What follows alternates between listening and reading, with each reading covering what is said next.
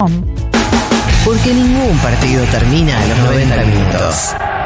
Fede Yáñez, Deportes, en Ahora Dicen. Diga nomás. Ayer se conoció una noticia que teóricamente tendría que haber sucedido en junio, luego en septiembre, luego en octubre, luego en enero y parece que va a pasar ahora en septiembre de este año, un año después, que es la divulgación de los audios del VAR en el fútbol argentino. El 31 de agosto, perdón, de marzo del año pasado, se mm, comenzó a utilizar el VAR en la Argentina, fecha 8 de la Copa de la Liga. La primera vez que se utilizó fue en un Aldo Civi Colón. Nicolás Lamolina omitió un penal a favor de Aldo Civi, lo llamaron desde el VAR vio, corrigió, sancionó, gol de Martín Cauterucho. Desde entonces lo que se le venía pidiendo a Federico Beligoy, que nunca está de más decir que es el presidente del de, arbitraje argentino y es uno de los secretarios generales de uno de los dos sindicatos de árbitros, sea, está de los dos lados del mostrador. Eh, venía amagando con que ya los vamos a divulgar, estamos preparando, que esto, que aquello, y nunca pasaba. Lo había dicho, repito, en junio del año pasado, en septiembre, en octubre, en enero, y después del superclásico de este año. ¿Se acuerdan? Imagino ustedes dos. El día que eh, Sandes hizo un penal para muchos no cobrable. Y para muchos cobrable también. Porque Pablo si lo decís así, pareciera Claro, que la que mayoría para piensa eso. ¿no?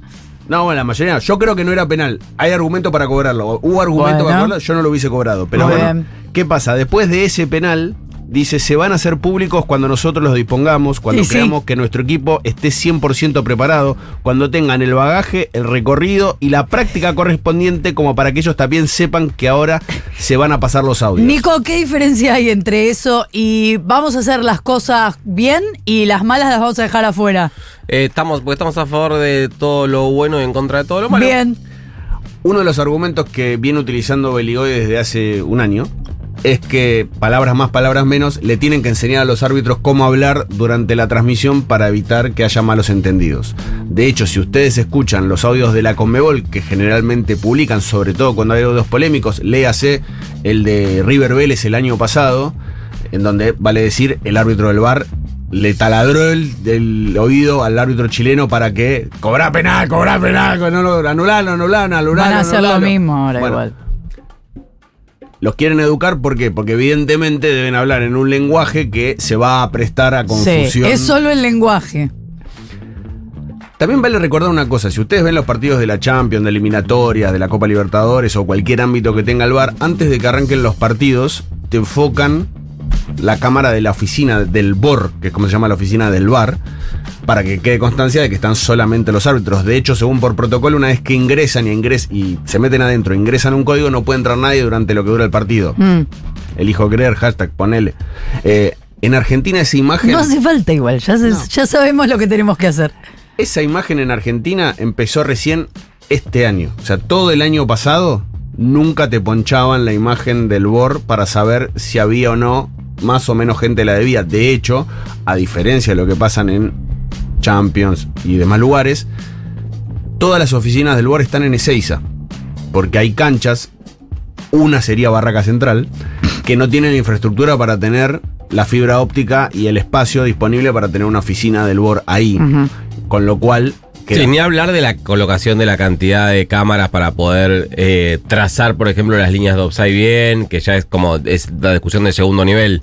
Sí, yo- Tenemos unas, ma- unas cámaras de garompa comparado con lo que hay en el mundo en este momento. No, sé y- que lo ven todo por la tele. No, y además, y además, el problema que hay es que los estadios, ediliciamente, no todos tienen la perspectiva ideal para poner cámaras, porque son en su mayoría estadios de una sola planta, que es distinto a lo que pasa en Ay, po- abrazo a todos los estadios del Exacto. fútbol argentino. Sí, ya sé, el de ustedes es el más grande del país, de Sudamérica, perdón, 86 mil espectadores, pero bueno, ese el es un- quinto en el mundo. Quinto en el mundo. Bueno, aclaro, no van a pasar todos los audios. Van a pasar algunos y seguramente, como pasa en Comebol, van a empezar a pasar los que generen polémica, como en su momento pasaron el de River Vélez, como pasaron los de Boca Atlético Mineiro y demás cuestiones para ver si se actuó bien o actuó mal. Pregunta, ¿eso no se va a pasar a o vivo?